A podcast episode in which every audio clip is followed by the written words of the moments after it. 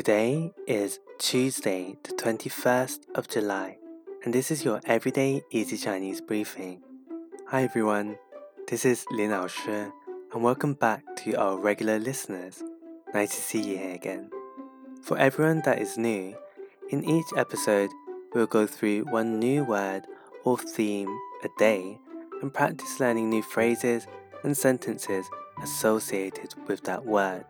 Today, we'll be looking at the theme of working out.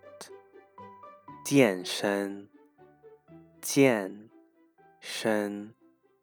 Now that the world is in some sort of lockdown, I hope that all of our listeners are still staying safe and also keeping healthy by working out regularly.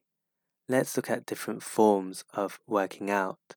The first form that I see people do a lot of is jogging. Jogging is 跑步,跑步.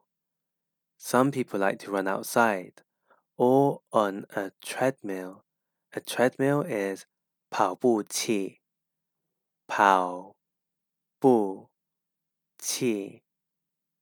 Others like to build strength and have weights at home to do some weightlifting.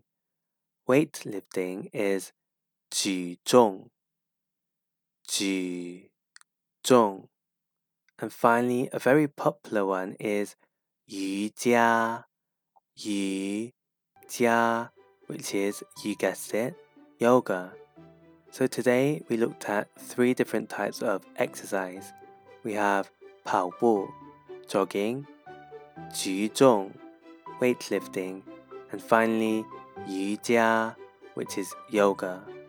For more free Chinese language lessons, head over and subscribe to our YouTube channel, Everyday Easy Chinese. See you tomorrow for more practice.